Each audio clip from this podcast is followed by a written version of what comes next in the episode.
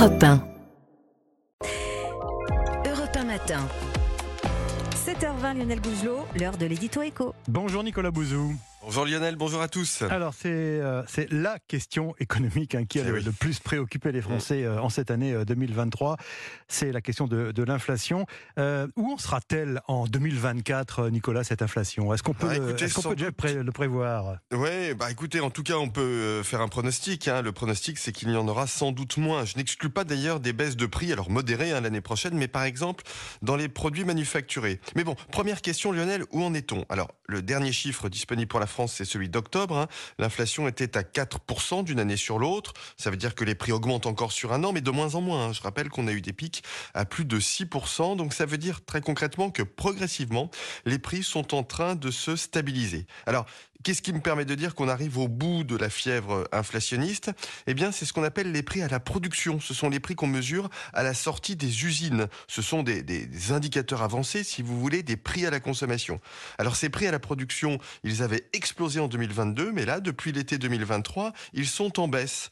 L'autre bonne nouvelle, Lionel, c'est que euh, les salaires augmentent désormais plus vite que les prix. Mhm. Et ça, ça veut dire que le pouvoir d'achat recommence à augmenter un petit peu. Alors prenons justement, euh, Nicolas, un poste de dépense que regardent particulièrement les, les auditeurs d'Europe 1. Je veux parler de, de l'alimentation. Où est-ce qu'on en est? Là encore, hein, les nouvelles sont plutôt bonnes. Euh, Alors, on avait une inflation très forte en début d'année, hein, 15%. Ouais. On est désormais à 7% et les prix vont baisser euh, en 2024. Euh, Là encore, hein, il faut regarder les indicateurs avancés. Si vous regardez les prix dans les, en sortie d'usines agroalimentaires, ils sont désormais stables. Mais si vous allez un peu plus en amont, vous regardez ce qu'on appelle les prix sortis de ferme, hein, à la sortie des exploitations, Ouais. eh bien, ils sont en baisse de 10%.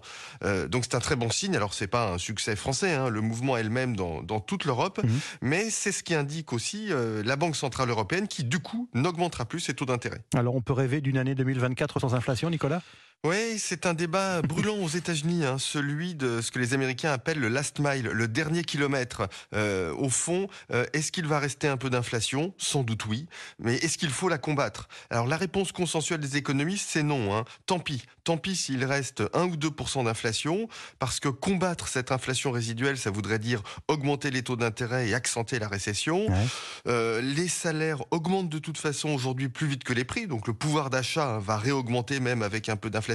Et puis Lionel, on peut avoir de bonnes surprises grâce aux innovations. Si le numérique, les robots, l'intelligence artificielle génèrent ce qu'on appelle des gains de productivité, c'est-à-dire nous permettent de produire plus à moindre coût, Ouais. eh bien les prix vont baisser. Le plus sage, hein, c'est de faire avec cette inflation résiduelle, parce que la combattre serait plus dangereux que de parier sur des bonnes nouvelles du côté des salaires ou du côté de l'innovation. Merci, signature Europe 1, Nicolas Bouzou. Merci Nicolas, bonne Merci journée. Lionel.